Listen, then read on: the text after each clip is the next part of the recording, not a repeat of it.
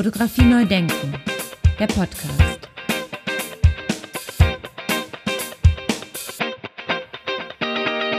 Ja, moin und schönen guten Tag zu einer weiteren Episode von Fotografie neu denken. Mein Name ist Andy Scholz.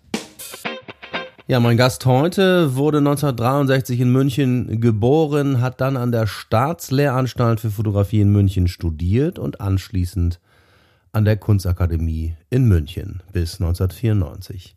Er lebt heute in Berlin. Am 1. April wird eine Ausstellung im Goethe-Institut in Bordeaux mit seinen Arbeiten eröffnet. Viele Grüße an dieser Stelle an Luise Holke. Ja, am 1. April um 15 Uhr wird im Goethe-Institut in Bordeaux die Ausstellung mit Michael Wessely eröffnet.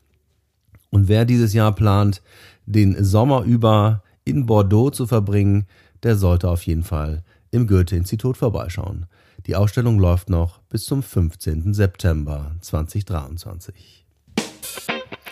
Im Ankündigungstext vom Fotobuch The Camera Was Present von Michael Wessely, das ziemlich genau vor einem Jahr am 29. März 2022 im Steidel Verlag erschienen ist, steht Folgendes geschrieben. Ich zitiere. Seit drei Jahrzehnten fotografiert Michael Wessely mit seinen Großformatobjektiven in selbstgebauten Langzeit-Belichtungskameras, indem er die Belichtungszeit ausdehnt lässt er seine Objekte, teilweise nur noch flüchtig in oft nur ansatzweise erkenntlichen Strukturen erahnen und eröffnet so eine andere Wahrnehmung von Raum und Zeit. Dieser provozierende Ansatz steht im Gegensatz zum Eigensinn in der Fotografie, durch strenge Regie Kontrolle über Menschen und Schauplätze sicherstellen zu wollen. Wessely erschafft Bilder, die sich im Prozess der Erzeugung gleichzeitig kristallisieren und teilweise selbst zerstören. Was zu sehen ist, erinnert an Michelangelo Antonionis britisch-italienischen Thriller Blow Up. Die fotografischen Ergebnisse laden durch ihren fragmentarischen Charakter dazu ein, sich visuell archäologisch in diese archivartigen Ausschnitte der Gegenwart hineinzudenken und sich mögliche Geschichten auszumalen. Ja, das Buch The Camera Was Present ist in deutscher und englischer Sprache erschienen und zeigt seine Arbeiten und Projekte von 2010 bis 2020.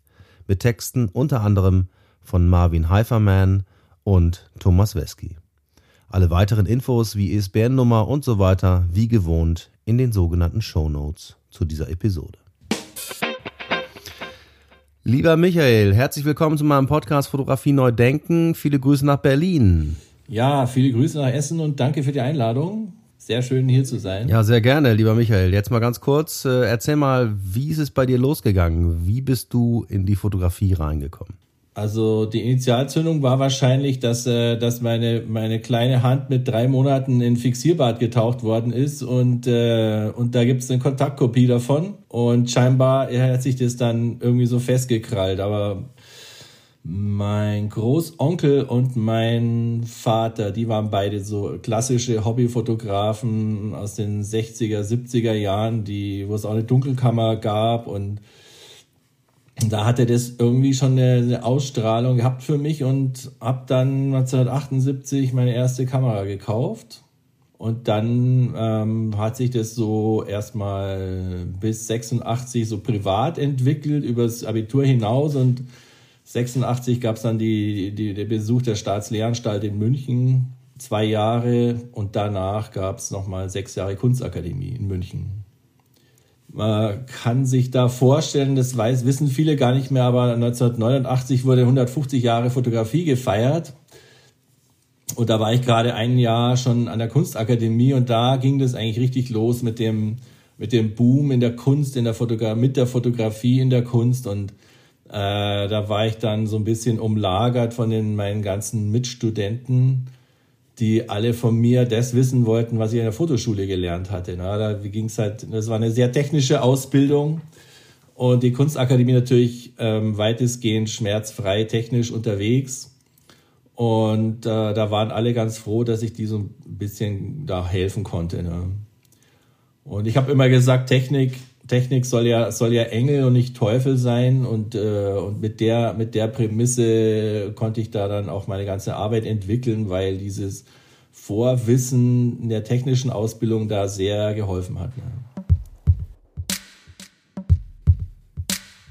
Also zu der Zeit oder äh, ja lange hat es keine Professur an der Kunstakademie richtig gegeben, keine Klasse für Fotografie. Hast du dich dann mit trotzdem mit mit Fotos beworben? Ja, tatsächlich. Ich habe mich mit mit Fotos beworben und ähm, das hat auch geklappt, weil da schon ein Professor, der Heribert Sturm, der vor zwei Jahren gestorben ist, der hat sich da dem auch angenommen über über meine sonstigen künstlerischen Mentoren in München und da war das überhaupt kein Thema. Ne? Der, hatte, der fand es spannend, dass seine Klasse sehr breit aufgestellt war. Da gab es Schreiner, Tontechniker, Fotografen, Konzeptkünstler. Also der hat es äh, für sich als Herausforderung gesehen, die Klasse zu bereichern mit einem möglichst breiten Spektrum an Zugängen zu Kunst. Ne? Und das, das fand ich auch äh, äh, völlig faszinierend und, und, äh, und, und bereichernd. Die Klassenbesprechungen hatten immer einen völlig äh, weiten, breiten Tiefgang. Ne? Kannst du mal so ein bisschen äh, schildern, äh, wann hat sich das entwickelt, das, was du heute auch machst oder immer noch machst? Wann hat sich das entwickelt? Hat das schon in der, in der Staatslehranstalt für Fotografie in München begonnen oder erst in der Kunstakademie? Ja, es gab im, zum Abschluss dieser Fotoschule, konnte jeder eine freie Arbeit einreichen. Also es gab die klassischen Themen Architektur, Journalismus, Porträt etc. etc. Musste man alle abarbeiten und eine freie Arbeit konnte man machen, jeder. Und das hat jeder halt für sich so genutzt, als wie auch immer Lücke.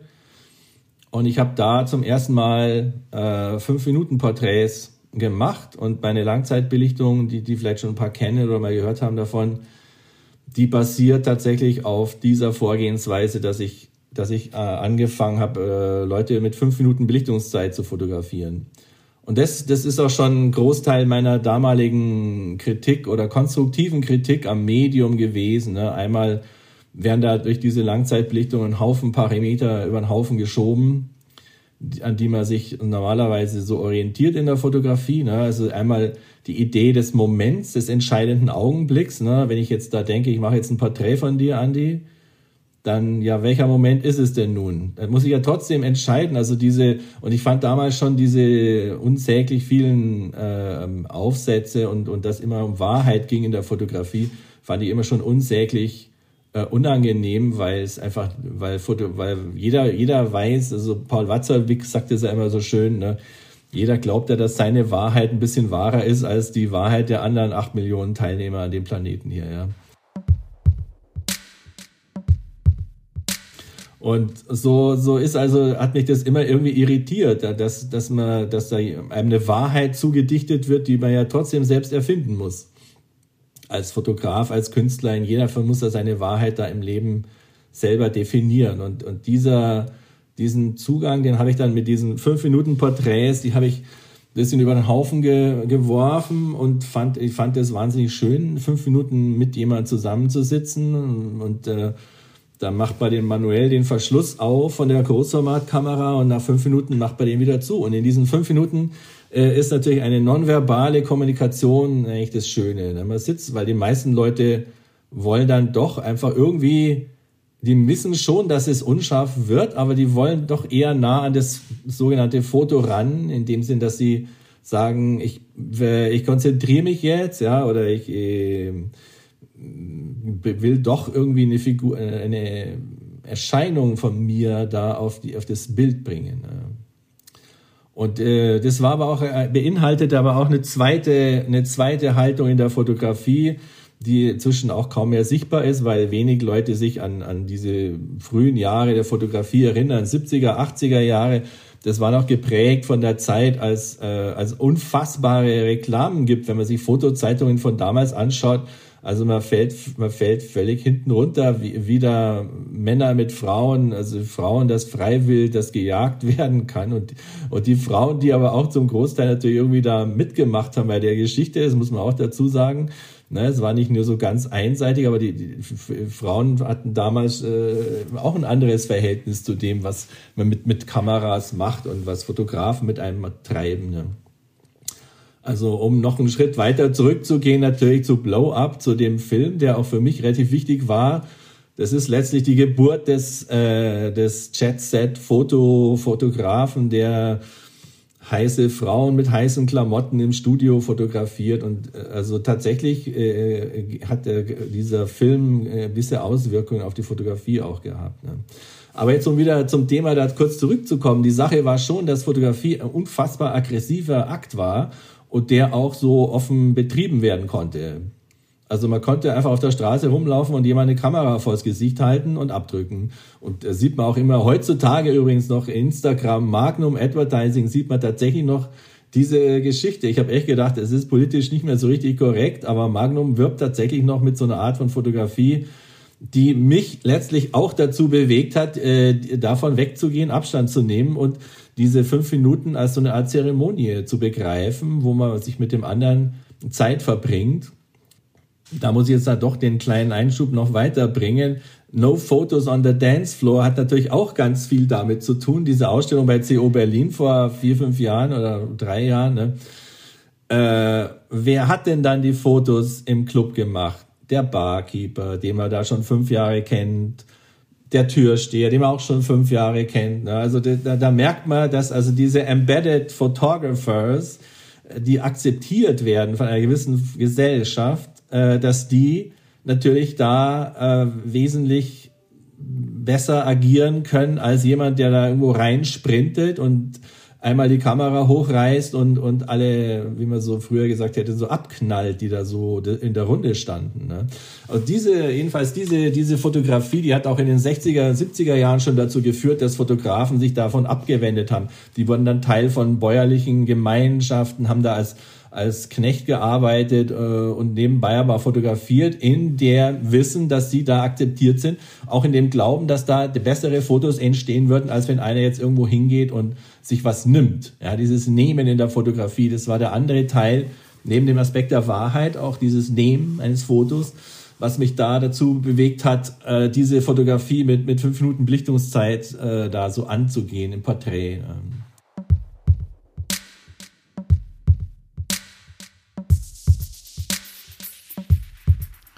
Ja, gehen wir mal ein bisschen rein in deine Arbeit. Potsdamer Platz in Berlin.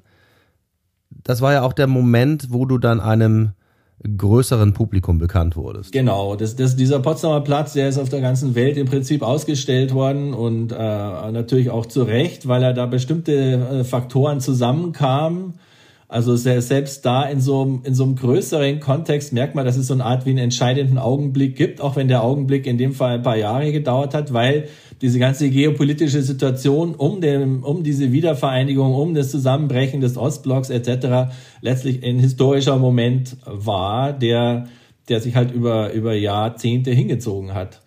Und äh, dem voraus ging halt meine, meine technische Eroberung von ein, zwei, drei Jahren Belichtungszeit. Und das war so zwei, 93, 94. Und hat mich dann in Bethanien beworben. Damals konnte man sich in Bethanien im Künstlerhaus bewerben äh, ohne eingeladen werden zu müssen. Und da bin ich tatsächlich äh, auf Platz 13 von der 12er Liste gekommen und habe da kein Atelier bekommen. Aber die Idee war schon geboren und ich wusste auch, dass man eigentlich da nach Berlin muss, weil die Stadt natürlich am härtesten getroffen war von dem Kalten Krieg, von der Teilung. Und dass dort der ganze Wiederaufbau äh, letztlich ein Thema ist. Und ich habe das mir dann äh, zum Thema gemacht. Also nur mal so zeitlich zu überreißen. Ich habe 97 die erste Kamera aufgestellt gestern gesagt, die ersten fünf Kameras um den Potsdamer Platz herum. Und äh, 2021 habe ich die letzte Kamera abgebaut. Und jetzt ist der Leipziger Platz eben auch noch fertig geworden. Also Potsdamer Platz, der ist ja dann mit der Einweihung 99 oder Ende 99, 2000 ist der so auch aus dem Fokus geraten, weil Medien auch eben nicht ewig überzeugt berichten können, was schon naja, jetzt ist er halt fertig, der Potsdamer Platz. War aber nicht fertig, weil der Leipziger Platz ja dazugehört und da wurde dann noch wirklich äh, ziemlich lang gebaut. Und ich habe da so im Laufe der Jahre, ich habe in den letzten, also dann sind es 24 Jahre, glaube ich, habe ich da 13 Aufnahmen gemacht. Alle mit, mit Belichtungszeiten von ein bis drei Jahren.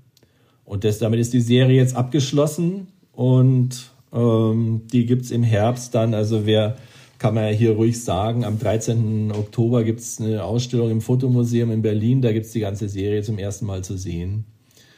Und naja, das ist eben so eine, eine zeitliche Dimension, die, die den fast den Boden ausschlägt oder den, wo man so sagt, mein Gott, ja, da macht er in 25 Jahren, macht er irgendwie 13 Fotos. Wovon lebt denn der Mann? Wie geht denn das überhaupt? Äh, klar, es gibt andere Themen da außenrum noch, äh, weil ich stehe natürlich nicht neben den Kameras, ist ja klar. Aber das war so ein Projekt, das habe ich halt da, ähm, war mir schon auch klar, wie der Potsdamer Platz dann eingeweiht war, dass ich da einfach weitermachen muss, bis das Areal da beruhigt ist. Ne? Ja, verrückt. Ähm, wie kriegt man das dann hin, dass eine Kamera da 25 Jahre lang äh, steht, ohne dass da jemand gegenhaut, ohne dass da jemand ein Gebäude davor baut? Das, das äh, muss ja eine unheimliche Planung sein. Genau, also ja, das war ja so, dass, dass bestimmte Blicke dann irgendwie verschwunden sind, auch nicht mehr zur Verfügung standen.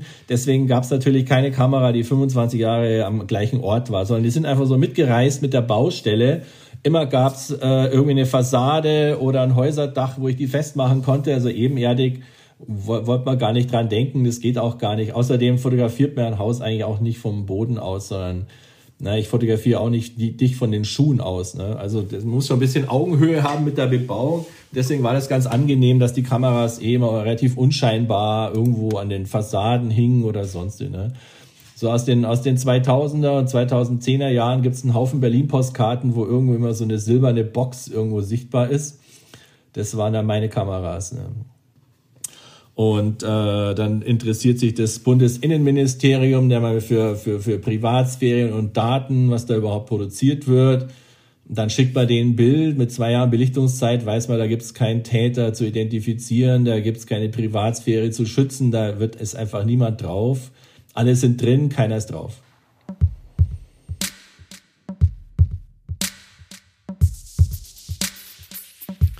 Ja, versuch mal so ein bisschen herauszuarbeiten, äh, uns zu erzählen, was dich so interessiert an der Fotografie und was dich so triggert.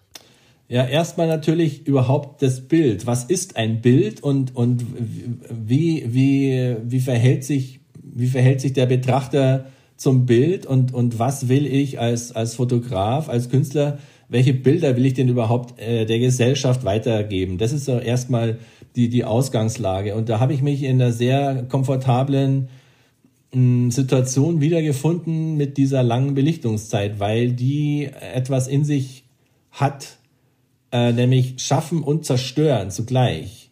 So wird also ein Bild äh, teilweise äh, abgeliefert und da sind wir ganz nah wieder bei dem Blow-up, bei dem Film, nämlich dass dieser Fotograf ich meine, der Film ist für einen Fotografen eigentlich ein Muss. Ne? Das, das kann man nicht sagen, dass man den irgendwie beiseite lassen kann. Aber es geht tatsächlich um, um, um Evokation und, und Projektion. diese vielen Details in meinen Bildern, deswegen liebe ich auch äh, große Vergrößerungen, nicht weil es um Megalomanie geht, sondern weil man in diesen großen Vergrößerungen ganz viele Details einfach lesen kann. Und das ist ein großer Spaß, vor so einem großen Print zu stehen und da nahe hinzugehen und dann äh, hat man eben genau diese Details, die da auch dieser Fotograf in dem Film hat, ne? Aber da stand doch mal was, da war doch mal was, ne? Und es wird also, wenn man so will, also unfassbar viele virtuelle Räume geöffnet. Also wenn man virtuell jetzt mal ein bisschen anders einsetzt, ja, das ist ein, ein, ein Projektionsraum deiner selbst, ja, also inklusive dem natürlich, dass der Bauingenieur, der zwei Jahre im Potsdamer Platz an der Baustelle gearbeitet hat, nochmal völlig andere Sachen sieht. Also jeder hat da nur mit seiner eigenen Visualität, mit seiner eigenen Einbildung äh, da Zugriff oder eben möchte Zugriff kriegen auf diese Erscheinungen in dem Bild. Ja? Und da ist es eben fantastisch, dass das eine Langzeitbelichtung äh, schafft und zerstört zur gleichen Zeit. Und das ist höchst philosophisch, weil in unserem Leben nämlich genau das Gleiche stattfindet. Ja? Wir lesen Zeitungen, da geht es hier rein und da geht es wieder raus, aber es gibt immer ein paar Prozent, die bleiben drinnen weil man selber sich kristallisiert. Ja? Also man selber kristallisiert Meinungen, Gedanken, wie auch immer, Philosophie, äh, Vorgehensweisen, die werden ja geschaffen durch Erfahrungen, durch positives Feedback und so weiter. Und äh, die Langzeitbelichtung, die, die, die ist letztlich was sehr, sehr ähnliches. Sachen kristallisieren sich in dem Bild, andere Sachen werden nicht aufgezeichnet, obwohl sie vorhanden sind. Also es ist auch in dem Sinn philosophisch, dass wir da natürlich ganz nah bei An- und Abwesenheit sind. Ne? Die, die Anwesenheit in der Abwesenheit und, und die Abwesenheit in der Anwesenheit. Ne? Inklusive dieser Imperfektion, dass die Bilder äh, völlig also beschädigt sind durch das Voranschreiten der Zeit, also höchst gegenwärtig auch. Also ich bin da in so einem ganz gegenwärtigen äh, Zeit, so, ja, ich lebe, ich lebe und fotografiere die Gegenwart letztlich. Ich habe in den letzten Jahren jetzt da den, den Neubau von dem Humboldt-Forum, was ja mal Berliner Stadtschloss hieß, fotografiert. Das hat sieben Jahre gedauert. Das konnte mir damals keiner sagen, wie lange es wirklich dauert. Also habe ich gedacht, naja gut, dann muss man eben die Belichtungszeit in ein Jahr Aufnahmen aufspalten. Und am Schluss gab es eben sieben Einzelbilder mit einem Jahr Belichtungszeit, die wiederum dann äh, zusammen äh, komponiert worden sind. Also so gibt es eine sieben Jahre Belichtungszeit von dem Stadtschloss. Äh, auch weil es ein wichtiger historischer Ort war in Berlin. Also wenn jetzt Sarah Hadid da irgendwie eine Sahneschnecke hingestellt hätte, dann hätte ich es auch fotografiert. Also in dem Sinn merkst du schon, da gibt es auch nochmal eine ganz andere Ebene in meiner Fotografie, nämlich das Hinnehmen. Also wenn ich ein Porträt mache von dir und du zappelst da jetzt fünf Minuten vor mir rum, dann würde ich in diesen fünf Minuten nicht jetzt sagen, Mensch, Andi, jetzt bleib doch mal ruhig sitzen oder irgendwas, sondern ich würde sagen, ja gut, so ist der, so ist halt auch das Foto dann von dem. Und so muss ich das auch hinnehmen, dass äh, das Foto vom Schloss dann so und so ausschaut oder die Aufnahme von irgendwas anderem. Also ich bin, bin ich eher so ein Begleiter, ich bin so ein Flaneur in der Zeit, der so Zeit wie der, wie der Straßenkehrer da sein, sein, sein Dreck einkehrt, tue ich die, die Zeit einkehren in meinen Bildern. Ja, da werden zusammengekehrt und es gibt immer diese vielen, ganz vielen Linien im Himmel, und weil der Verschluss eben über diese lange Belichtungszeit tatsächlich permanent offen ist, ist das natürlich die Abbildung von der Sonne und dem Wetter. Und da ein Sonnenaufgang oder Untergang, je nachdem, wo die Kamera hinschaut, nebeneinander in mein Bild schreibt. Und diese Form, die, die, diese, diese Erscheinung, die macht natürlich noch was völlig anderes sichtbar, ne? nämlich das, was sehr schmerzhaftes, ja, dass wir, äh, der, der Kosmos lebt in einer völlig anderen Zeitdimension und wir werden auf äh, visuell sehr charmante Art und Weise daran erinnert, dass wir einfach nur kommen und kurzer Gast auf dem Planeten sind. Ne?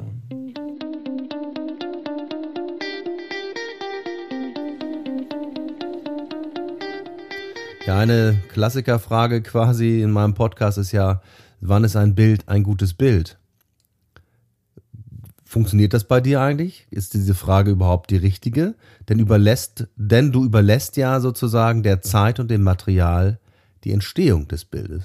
Genau, das ist, das ist tatsächlich ein interessantes Thema, weil das, weil das eigentlich überhaupt nicht greift bei diesen langen Belichtungszeiten. Na, wenn ich jetzt äh, drei Porträts von dir mache, dann sagt man eben aufgrund seiner ästhetischen Erfahrungen oder was man sich da so selbst zugefügt hat an Erziehung, sagt man dann eben, ja, das, das ist doch das Tollste, ja. Und dann sage ich, naja, also das ist halt das Erste und das ist das Zweite und das ist das Dritte. Ja. Und man wird dann vielleicht auch äh, eins ausstellen, also wenn es überhaupt zur Debatte steht. Ne? Ich mache eins von Michael Jordan, den ich nie mehr wieder treffen werde am Flughafen XY ne? oder wer auch immer, der sagt, der hat genau fünf Minuten Zeit für mich. Das ist es. Okay, dann ist es eben das. Ne? Also da gibt's für mich wenig, wenig Auswahl. Also es hat was sehr ähm, Demütiges eigentlich, dass man sagt, ja, das muss man hinnehmen. Man, ich, ich nehme halt dann Bilder so hin. Ne? Das heißt, du setzt auch kein künstliches Licht zum Beispiel? Nee, mache ich nicht. Ne? Ich hatte jetzt letzte in der Ausstellung, letztes Jahr, ziemlich genau vor einem Jahr, im, im Max-Liebermann-Haus am Brandenburger Tor. Und äh, weil Liebermann auch viele Porträts gemalt hat, äh, habe ich mir da ein Porträtstudio eingerichtet und habe da im Laufe der Ausstellung 100, 100 Personen fotografiert und habe da gesagt, okay, es gibt nur das Licht, das da ist vom Fenster und es gibt einen, einen dunkleren Hintergrund. Also ich habe da einen dunkelgrauen äh, tatsächlichen Karton, so von, äh, wie heißt die denn, von der Rolle runter, ne? so ein Hintergrundkarton hm, auf ein Stativ gestellt und dann haben da die Leute konnten sitzen oder stehen. Einige haben das performativ genutzt. Ne?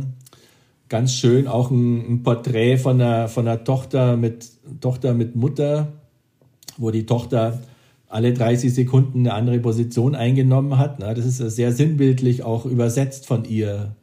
Wie die, wie die Kinder um die Eltern gravitieren oder. Ja, interessant, ne? Die sind dann auch irgendwann weg, die Kinder und so weiter. Ja, ja, ja. aber das Solide in der Mitte ist einfach die Mama, ne? Und man, man navigiert da so immer außen rum mal in größeren und kleineren Abständen. Ne?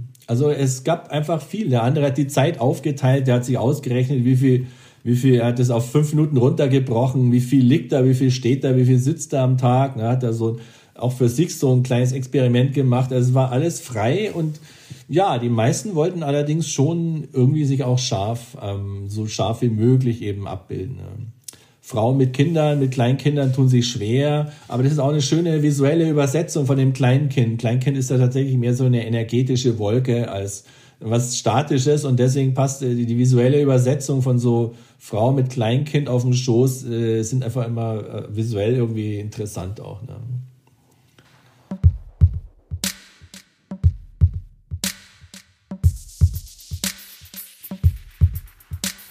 Wie hast du das denn damals erlebt beim Übergang von analog zu digital? Du bist ja jetzt auch schon eine ganze Weile in der Fotografie dabei. Ja, das war ganz toll. Das war wirklich ganz toll, weil ich habe äh, 2000 meine erste Nikon digitale Spiegelreflexkamera gekauft und ähm, hat ja mit meiner Arbeit nicht so wahnsinnig viel zu tun, weil ich habe da ziemlich viel Langzeitbelichtungen immer da schon auch gemacht und wusste, dass das digital erstmal nicht zu kriegen ist, auch weil zu der Zeit die Auflösung natürlich viel zu niedrig war. Ne?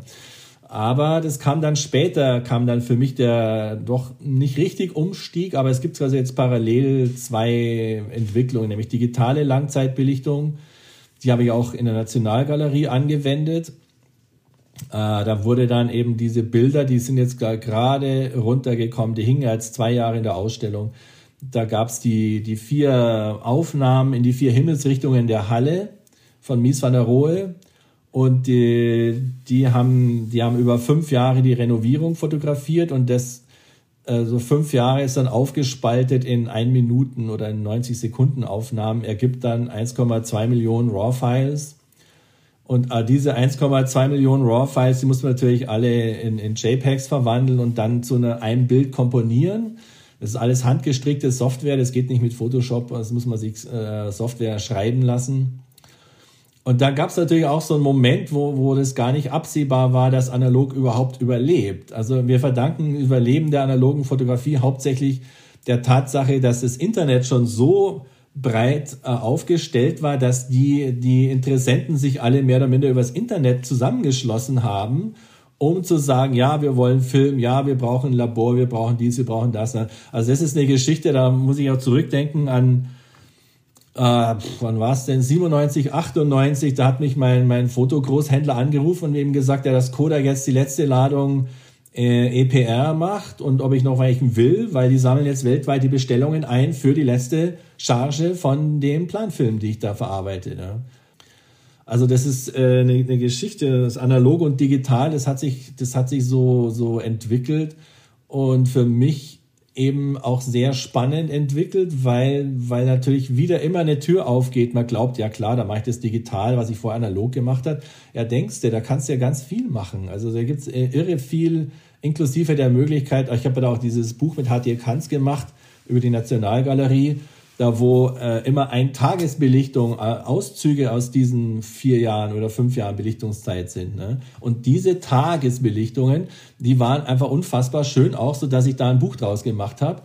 Und das ist eine Möglichkeit, die es analog natürlich niemals gab. Also da geht sofort los, dass man eben merkt, ah, okay, digital geht ja sowieso nicht so wie analog. Und man merkt dann aber eben mit der Beschäftigung, ah, da kann man ja wieder was also wieder einfach, geht wieder eine Tür zu einer Tür, zu einer Tür, zu einer Tür auf. Also digital und analog sind da eher, also sind keine Feinde, sondern halt Brüder. Ne? Der eine ist ein bisschen jünger. Ja, und du brauchst ein bisschen Strom, ne, für die, für die digitalen Kameras, um den Akku immer wieder voll geladen zu haben. Ja, das war schon Try and Error. Da gab es auch jede Menge blutige Nase-Spielen, ne? weil man in der Nationalgalerie da hat mir mein Assistent dann auch so eine Vorrichtung gebaut, dass ich jeden Tag E-Mails bekam, wenn die Kameras fertig waren am Abend. Na, dann wusste ich immerhin, okay, die haben funktioniert. Und wenn da mal drei Tage keine E-Mail kommt, dann weißt du halt, jetzt hast du ein Problem. Ja, und dann fährst du hin, dann rufst du an, die Techniker. Also man ist natürlich dann von Strom abhängig und dann hängt sich aber der Router auf, etc., muss das System neu starten. Also ich war zu der Zeit schon auch ähm, in, ja, in 1700 Tagen war ich 60 Mal da auf der Baustelle. Ne? Fotografie neu denken, der Podcast. Jetzt kommen wir zur letzten Frage, die ich immer gerne, gerne wieder stelle oder die letzte Diskussion, die ich so ein bisschen antreten möchte in meinen Podcast-Episoden, ist nämlich die, muss die Fotografie viel mehr in der Ausbildung von jungen Erwachsenen und Schülern stattfinden? Also da gibt es tatsächlich äh, einen irrsinnigen Nachholbedarf meiner Meinung nach, auch weil Fotografie äh, immer als zu Propagandazwecken eingesetzt worden ist und, und eingesetzt werden wird. Ja, es gibt längst Untersuchungen, mit welchen Fotos Trump an die Macht gekommen ist.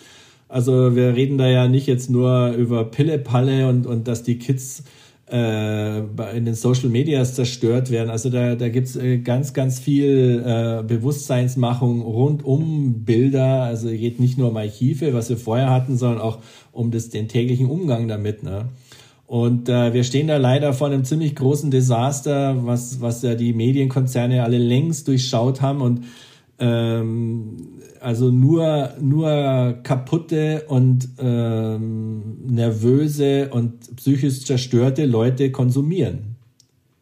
Das ist leider ähm, letztlich die Kurzfassung von dem, was man ausführlicher auf hunderten von Seiten Dokumenten über diese Forschung lesen kann. Also die, die, die ganze Wirtschaftswelt hat kein Interesse an gesunden Menschen, die dann sagen, ach, ich bin nur zufrieden, naja, der neue Pullover, der kann warten, das neue Telefon kann warten, das alles ist doch okay. Und die Welt hat kein Interesse an solchen Leuten. Und das wird aber befeuert durch einen krassen Umgang mit Fotografie, TikTok ganz vorne weg und Instagram gleich hinten dran. Äh, die verführen, auch weil es da ganz viel natürlich um Ego geht. Ne? Also ich bin da, ich komme da vor, ich bin da drin und schau mal, wie toll ich ausschaue, etc. Also es ist ein ganz, ganz, ganz äh, schreckliches Thema, ähm, das auch nicht richtig angefasst werden will und das aber unbedingt erklärt werden muss. Ne? Ich habe tatsächlich eine Tochter, die ist 16 Jahre alt, die erzählt mir Sachen von TikTok, wo man sich echt fragt, um Gottes Willen, um Gottes Willen, was wird denn da erzählt, was wird denn da? Und diese, da sind wir dann ganz schnell wieder bei dem Thema, warum, warum Kids äh, sich von, von der ISIS rekrutieren lassen, ja. Das sind Leute, die geben denen ein Ziel, das sie zu Hause nicht haben. Die haben zerbombtes äh, soziales Umfeld. Die stehen im Prinzip so halb auf der Straße, ohne Ziel, ohne Bindung, ohne irgendwas. Ja. Und wenn wenn diese dieser ganze Wahnsinn, der auf, auf Instagram und, und TikTok da verbreitet wird, wenn der nicht ein Korrektiv durch, ein, durch eine solide Familienbasis kriegt, dann, dann, dann sind die schon mal äh, großteils auf dem falschen Weg unterwegs, die Kinder. Und das zu korrigieren viel später, das ist ein Riesenproblem. Da, da werden die Psychologen in den nächsten Jahrzehnten, die werden noch wahnsinnig viel zu tun haben. Also inklusive dem ganz banalen, Warum habt ihr uns die Telefone nicht weggenommen? Ich weiß nicht, was ein Wald ist. Ich weiß nicht, was eine Fahrradtour ist. Ich weiß nicht, äh, wie man auf den Berg steigt, etc. Also die, die, wie man mit einem Ball spielt. Ich kann das alles nicht, ja ja, wir war gar nicht so einfach, dir dein Telefon wegzunehmen, wird man dann sagen. Ne? Also das, das sind große Probleme, die, die völlig, äh, wo, wo die Welt gerade äh, wirklich mit 180 gegen eine Betonmauer fährt und die Krümel, die wird man in den nächsten Jahrzehnten einsammeln dürfen. Ne? Also da, da gibt's aber auch, ich sehe aber auch kein Programm. Ich sehe aber auch niemand, der, der die Kinder jetzt da irgendwie auf eine Seite bringen würde und sagt, hey, pass auf, schaut euch mal das an, das schauen wir uns jetzt mal so an und überlegt doch mal, was das eigentlich bedeutet, wenn du das und das machst und wenn du das und das als Foto von dir zeigst. Ne? Also äh, inklusive der, der ganzen sexuellen Verführung, die, die, die, die Teenager natürlich auch äh, sich selbst entdecken und ausstrahlen und, und auf der, auf der Werbetafel, Plakatwand sieht man das auch gleich nochmal, was ja sowieso allen zugänglich ist, also kann es ja nicht so schlecht sein. Ne? Also da, da werden viele Kurzschlüsse werden da produziert, die nicht aufgelöst sind innerhalb der Kinder und nicht aufgelöst und, und auch nicht angeprangert werden. Ne? Also wenn, wenn, wenn jetzt deine Kinder, die dich irgendwie blöd anquatschen und du sagst nichts, dann ist es ja ein Freibrief, dass das so okay ist.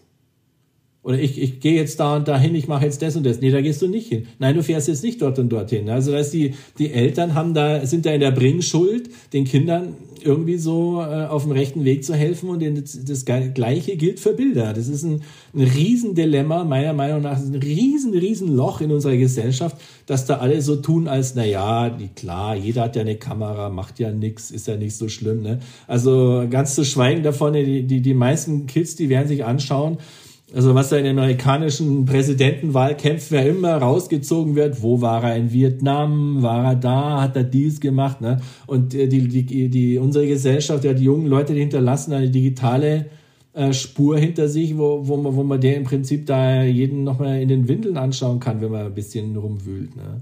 Also das ist auch eine Privatsphäre, wird da völlig über Bord gewerfen, so, so ein paar Punkte mal aufzureißen. Da, da ist ein unfassbares Loch entstanden, das, das niemand bereit ist, irgendwie anzufassen. Ne? Ich sehe nirgends in der Gesellschaft da eine Initiative, ne? Also von, von sämtlichen Ministern und, und, und sonst wie bewussten Leuten, die da einen Umgang haben. Also das kann jeder für sich zu Hause machen, aber eigentlich passiert da nichts, ne? gesellschaftlich gesehen. Ne? Ja, das hört sich so an, als wäre es schon fast zu spät, oder? Naja, nee, es ist, äh, also das wird vielleicht, es ist ja immer eine Frage, wann geht man zum Arzt, wenn das Auer groß genug ist, ja. Und äh, das Auer äh, groß genug in der Gesellschaft, das muss vielleicht erstmal dann analysiert werden, was, wo ist denn der Fehler, wo, werden, wo funktionieren denn Sachen nicht, ne? Und, und wenn, wenn dann die, die Rettungs-, die Bergwacht irgendwie 30 Schüler da von irgendeinem, von irgendeinem halb erfroren, von irgendeinem Berg runterholen muss, äh, und dann hört man sich hinterher an, ja, wir haben mal zwei YouTube-Videos angeguckt, wie das so ist mit dem Bergsteigen, ne? Dann muss man echt sagen, ey, die Leute, so geht's halt nicht. Ne? Und Ne, also da merkt man dann eben, okay, ah, also so geht's nicht, ja, da müssen wir Regeln aufstellen. Ne? Wann darf er denn in die Berge laufen mit einer Klasse mit 30 Leuten hoch? Darf er mit Turnschuhen da hochlaufen oder nicht? Also das ist jetzt so runtergebrochen, das Thema jetzt auf, auf eine banalere, vielleicht leicht überschaubarere Situation, dass man merkt, also vielleicht sagt die Bergwacht dann in fünf Jahren, hey, pass auf, wir haben jetzt in den letzten Jahr haben wir 30 Millionen Euro in Hubschrauber-Einsätze ver, ver, verballert, weil auf die Berge laufen, das geht so nicht. Ne? Da müssen wir andere Regeln einführen und sowas wird wahrscheinlich auch mit der Fotografie passieren. Äh, aber umgekehrt muss man sagen, die Lobby, die, die ganze Lobby der Industrie und der, des Kommerzes, die haben überhaupt kein Interesse dran. Die finden es ja gerade toll, was ich vor am Anfang gesagt habe. Und es ist ganz wichtig zu verstehen. Ein gesunder Mensch braucht nur halb so viel, als was die Werbung möchte, dass wir kaufen. Also muss er das stimulieren. Und wie stimuliert er das? Indem er die Leute kaputt macht. Ganz systematisch werden Leute kaputt gemacht durch diese ganzen sozialen Medien und also da ist Cambridge Analytica, die haben ja gar nicht alles offengelegt, wo die forschen. Da, da, sind wir, da sind wir immer noch die kleinen Mäuse, die nicht verstehen, wo da gearbeitet wird und an welcher Stelle versucht wird, die Gesellschaft aufzubohren, damit noch mehr gekauft wird und noch mehr konsumiert wird. Ne? Und das, das ist ein großes Drama und findet hauptsächlich über Bilder statt. Ne? Und ähm, das, das weiß ich nicht, wie das in den Griff zu kriegen ist. Das Thema ist tatsächlich für eine einzelne Person ein bisschen zu groß. Ja, da besteht aber dann die Chance vielleicht, dass wir gemeinsam an einem Strang ziehen. Ja, das ist eben wie gesagt, es tut noch nicht richtig weh äh, oder wird noch nicht richtig in der Öffentlichkeit angekommen und damit äh, findet natürlich auch äh, keine Gelder, um da Forschung zu betreiben oder Leute auszubilden etc. Das wird also in, in, der, in der ganzen Pädagogik immer noch als Nicht-Existenz betrachtet. Ne? Lieber Michael, herzlichen Dank für das Gespräch. Da waren eine Menge Sachen dabei, wo wir uns sicherlich nochmal weiter verständigen werden. Ich freue mich drauf. Aber bis dahin alles Gute, viele Grüße nach Berlin und bis bald. Ciao. Danke, Andi, für deine Zeit und ähm, schön, schön war's und wir müssen weitersprechen. Fotografie neu denken. Der Podcast. Ja, wer mehr erfahren will über die Arbeit von Michael Wessely, der fährt jetzt ab 1. April direkt nach Bordeaux und schaut sich dort die Ausstellung an. Mal abgesehen davon, dass das eine super schöne Ecke ist, wie ich finde. Kann das aber auch vorher, kann sich aber auch vorher informieren unter www.wessely.org. Ja, und die Ausstellung in Bordeaux von Michael Wesley ist noch bis zum 15. September 2023 zu sehen. All diese Informationen sind selbstverständlich und wie gewohnt in den sogenannten Show Notes zum Anklicken zusammengefasst. Ja, und der Countdown läuft. Nochmal ein kleiner Einblick in eigener Sache sozusagen. Der Countdown läuft äh, für unsere Website, für unsere neue Website vom Deutschen Fotobuchpreis. Das ist nämlich www.deutscherfotobuchpreis.de. Alles in einem Wort www.deutscherfotobuchpreis.de und diese Website geht in den nächsten Tagen online, überall quasi, wo Sie einen Browser finden. Und dann werden wir dort die ganzen Teilnahmebedingungen und das Teilnahmeformular auch bereitstellen. Das wird aber noch ein bisschen später sein. Voraussichtlich Mitte April geht's dann los dass Sie und ihr euch mit euren Fotobüchern am Deutschen Fotobuchpreis beteiligen könnt und teilnehmen könnt. Wer regelmäßig darüber informiert sein möchte und vor allen Dingen, wann genau die ähm, Teilnahmebedingungen online sind und das Online-Formular online ist, der trägt sich in unseren Newsletter ein unter festival-fotografischer-bilder.de und da auf Newsletter klicken zum Beispiel und der wird dann regelmäßig informiert, wie es demnächst weitergeht. Ja, da hat mir noch zu sagen, ganz herzlichen Dank fürs Zuhören, ganz herzlichen Dank fürs Mitdenken und mit, äh, mit dranbleiben an diesem Podcast. Folgt mir auf Instagram, auf Facebook, folgt dem Deutschen Fotobuchpreis auf Instagram, auf Facebook und so weiter. Dann seid ihr immer sehr gut informiert, wann es losgeht, wie es weitergeht, wer dabei ist, wer in der Jury ist und so weiter und so weiter. Und natürlich, wann wir uns dann endlich live und in Farbe in Regensburg begegnen können. Ich würde mich auf jeden Fall freuen, wenn ihr dabei seid, wenn ihr nach Regensburg kommt im November und wir gemeinsam ein bisschen feiern können und uns jede Menge Fotobücher und Fotoausstellungen anschauen können. Alles Gute derweil, bis zum nächsten Mal und ciao, ciao.